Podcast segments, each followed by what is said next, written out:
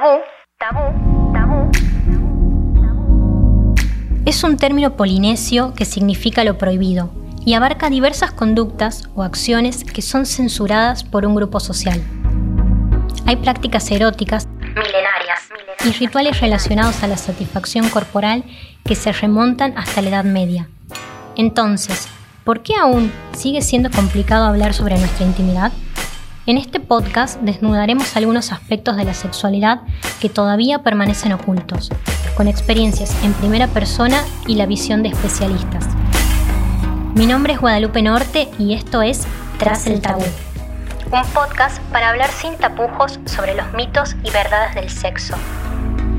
En el episodio de hoy, discronía sexual y compatibilidad. Compatibilidad.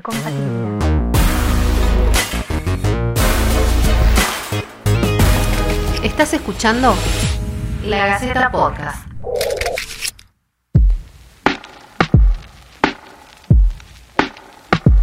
Una mujer, Romina, llega cansada de trabajar sin cruzarse con su pareja, Luis, que empezó su horario de trabajo hace una hora. Coinciden poco tiempo en casa y cuando lo hacen, la oportunidad de tener relaciones sexuales parece que no es prioritaria para alguno de los dos. O están demasiado agotados o con más ganas de dedicar el tiempo a otras cosas, como por ejemplo Netflix. Decime si no te pasó. En otra parte de la ciudad, Andrea conoce a alguien, está muy entusiasmada y comienza con ese juego típico de la seducción. Pero cuando van a la cama algo sale mal. Parece como que falta ese no sé qué, qué sé yo. No hay química o, o algo no funciona bien.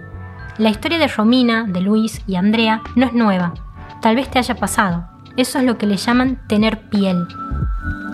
O tal vez te pasó con una pareja de muchos años que a veces te sentís fuera de sincro. ¿Por qué pasa esto? ¿Qué es la incompatibilidad sexual y la sincronía? Para hablar de este tema nos acompaña Mileva Pavicic. Ella es terapeuta de parejas, sexóloga y directora de la Fundación para la Salud Sexual, Fundasex. Bienvenida Mileva. Hola Guadalupe, ¿qué tal? Gracias por esta invitación. Bueno, para contextualizar un poco, vamos a hablar de, esto, de tenemos una pareja que está en esa etapa de, seducción, el cachondeo, que se quieren y que es algo más que sexo, como se suele decir. Sin embargo, cuando van a la cama, uno de los dos siente que, que, algo falta, que no está bien. ¿A qué se debe esto? ¿Pasa muy seguido en el consultorio? Pasa muy seguido. Esta, historia de esta pareja que relataste, eh, diríamos en el consultorio, eh, tienen discronía sexual, ¿no? O sea, la química está, la seducción está, la pareja está constituida, se aman, se adoran, se quieren, comparten una vida, tal cual como planteaste con Luis y Andrea, la primera pareja y, no se encuentran en los tiempos del deseo sexual. Eh, las rutinas, la monotonía o la diferencia del deseo sexual que es individual y subjetivo. Hay personas que tienen alto deseo sexual, personas que tienen moderado, personas que tienen bajo y personas que tienen nulo deseo sexual. Muchas veces el deseo sexual en el primer tiempo de la pareja está encendido, está activo por todo lo que es recién te conozco, me encantaste, me flayaste y bueno, y todo esto hace eh, que el deseo sexual esté activo. Pero después con el paso del tiempo pasa esto. Muchas veces circunstancias de la vida, cuestiones hormonales, de salud, lo que sea, también pueden disminuir el deseo sexual. Entonces en una pareja es muy común, una de las consultas más frecuentes que tenemos, la diferencia de los tiempos de los deseos sexuales. Por lo general, el varón tiene un deseo sexual más estable, la mujer tiene un deseo sexual más variable. Nosotras somos variables, más complejas en todos los sentidos. Bueno, sexualmente también. Entonces, el deseo sexual de la mujer está mm, bastante ligado al hormonal, al ciclo menstrual de la mujer, ¿no? Cuando ovulamos está, estamos más deseosas, cuando estamos premenstruales estamos más molestas, menos deseosas, en la mayoría de las mujeres, ¿no? Eh, o emocionalmente también el deseo sexual. A nosotros las mujeres las cuestiones emocionales nos afectan, podemos tener la libido más disminuida eh, porque estamos atravesando alguna situación eh, relacionada con, no sé, alguna situación emocional difícil o estresadas en el trabajo. distintas circunstancias que enseguida afectan el deseo sexual o tomando píldoras anticonceptivas, por ejemplo. ¿no? O cualquier otro tratamiento con psicofármacos, por ejemplo. Entonces, estamos como muy sujetas y el deseo sexual de la mujer sube y baja. Por lo general el varón El deseo sexual es más estable. Dentro de la estabilidad también hay varones que tienen muy alto deseo sexual y que les gustaría estar íntimamente con su pareja tres veces a la semana, cuatro, cinco. Y este, varones que eh, tienen un deseo sexual a lo mejor mm, más moderado o, menos, menos intenso y que pueden estar una vez cada diez días, ¿no? Más o menos estos son eh, los tiempos en las frecuencias donde aparece el deseo individual. Entonces, que haya una concordancia entre los deseos sexuales personales es todo un arte.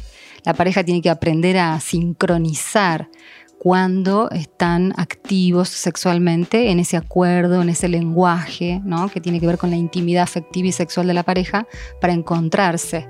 Muchas veces eh, necesitan terapia porque se asustan frente a esto y empiezan a pensar, ya no me deseas, ya no me querés. Qué interesante eso porque muchas veces también se ve que se utiliza el justificativo de la cantidad de veces que se tiene sexo por semana o al mes como un parámetro de si el otro te quiere, si ya dejó de sentir el deseo por vos. Es un problema esto, claro, es un problema. O sea, estos, estos valores que yo usé, números, cifras, ¿no? que usé, lo hice para que podamos eh, ver las diferencias, pero eh, no podemos tener una vida sexual estando pendientes de eh, cuántas veces a la semana lo hacemos, porque se vuelve una cosa muy este, mecánica, ¿no? Eh, y muy controladora.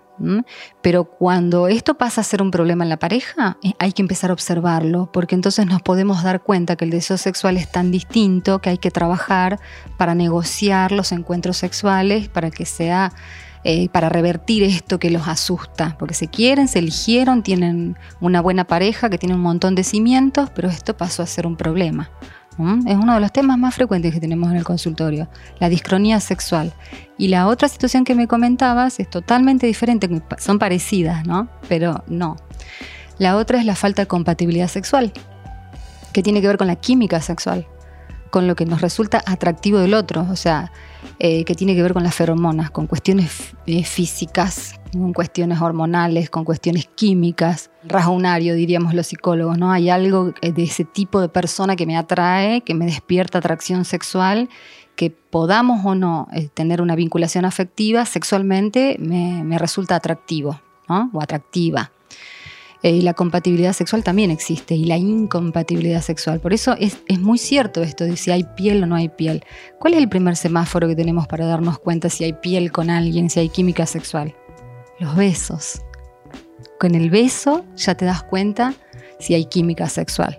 Si hay buenos besos, es posible que haya buena cama. ¿Y qué pasa cuando no, no tenés esa compatibilidad sexual? ¿Hay que renunciar ¿Se la puede llegar a, trabajar y, adquirir? ¿O ya lo que es una cuestión de piel también, como hace mucha referencia a eso? Bueno, eh, una pareja puede sostenerse una pareja con otros pilares que no sea la química sexual, que no sea el sexo, sí, puede. Si para, esa, para esas personas es significativo lo de otras cosas, por ejemplo, el compañerismo, los proyectos en común, el deseo de tener hijos, no sé, o sea, ¿qué los sostiene? Se unen y qué los sostiene. Ahora, si para las personas que integran la pareja lo sexual es un área importante de su vida, no, la respuesta es no. Hay mal pronóstico en la pareja, si para una de las partes lo sexual es muy importante. Bien, y esto suele pasar más con, parejas de adultos, más 40, por ahí con los jóvenes. No tiene que ver con la edad tiene que ver con, la compatibilidad sexual, con la química, con las pieles, con, los, con el olor. El olor es el sentido, uno de los sentidos más importantes que nos habla de, la atracción y de la química. No hay edad para esto. O sea, una persona de 50 años eh, que está conociéndose con alguien y tiene un primer acercamiento, eh, desde el olor y los besos ya va a poder comprobar si tiene química sexual si le gusta el olor de su piel, si, si, le gusta el sabor de sus besos, ya está, la química está y esa persona tiene 50 o tiene 19. No, no tiene que ver con la edad. Bien, y focalizarnos en, ese todo que es nuestro amante o pareja. Y hay quienes ven también, ¿no? En esto de, las parejas, las relaciones, eh, hay quienes ven la relación entre la cabeza, los órganos sexuales y el corazón como un duelo de voluntades. En esta ecuación que vos planteás, ¿se puede tener sexo sin contemplar las emociones? O, por ejemplo, la insatisfacción sexual o amorosa, ¿puede perjudicar el resto del disfrute que se tenga? Se puede tener sexo sin, eh, sin una afectividad intensa, o sea, se puede tener un afecto, es respetar al, otro ser humano, ya es algo afectivo, quererlo, amarlo, ¿no? Hay distintos niveles de afectividad.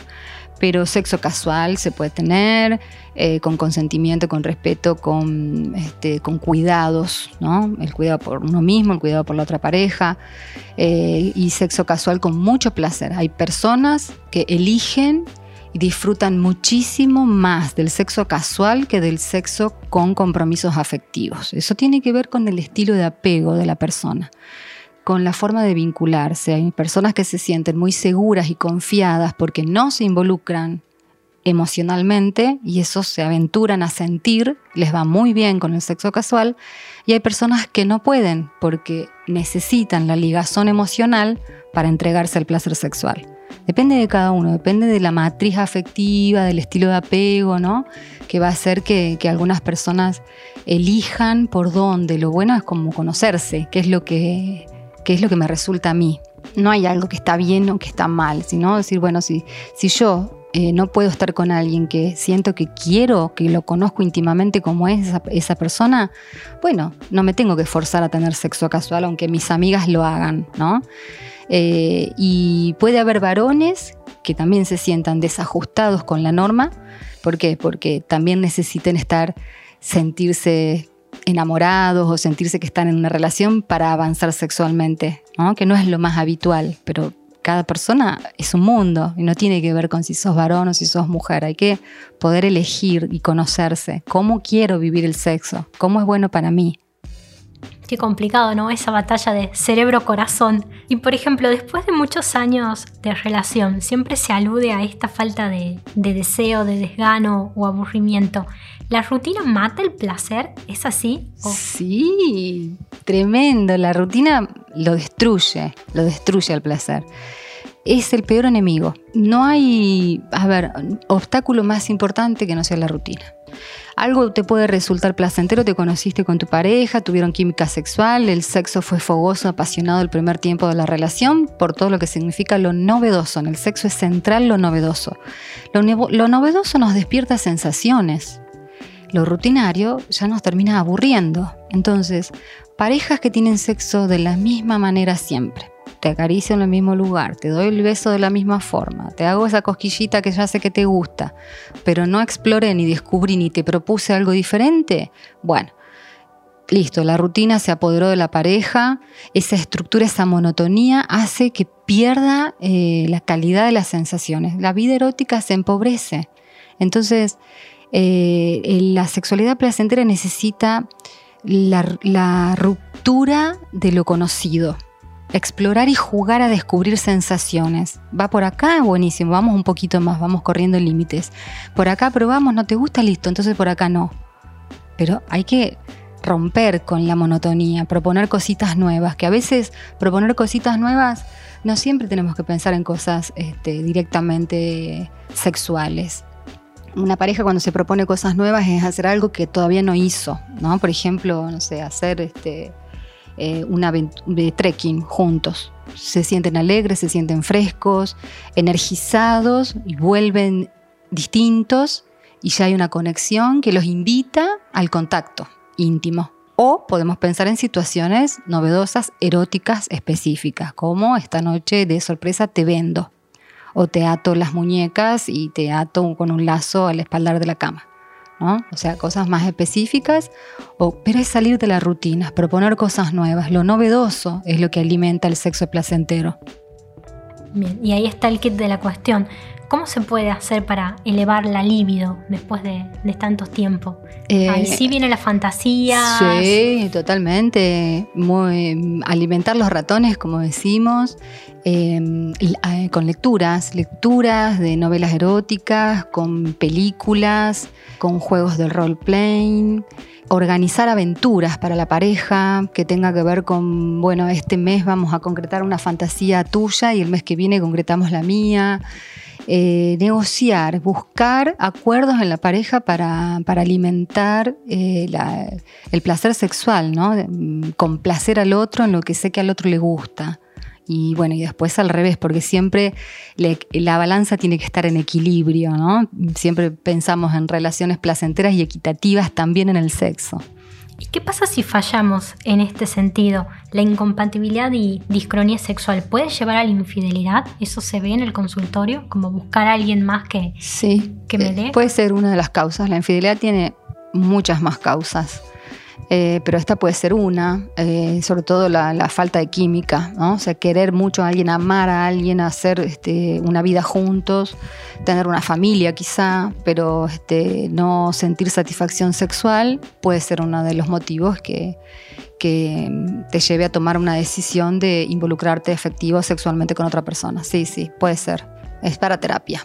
Mile, entonces para cerrar y dejar una reflexión, hay que decir que efectivamente la química sexual sí existe y cuando se tiene hay que aprovecharla al 100%. Y bueno, por otro lado hay que evitar la monotonía y aprovechar todas las alternativas que se tengan para no matar la pasión o que ella nos mate a nosotros, ¿no?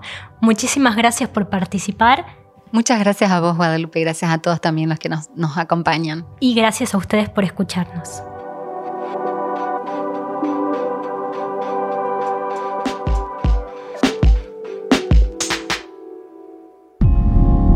Desde el beso a la cama, la química sexual existe.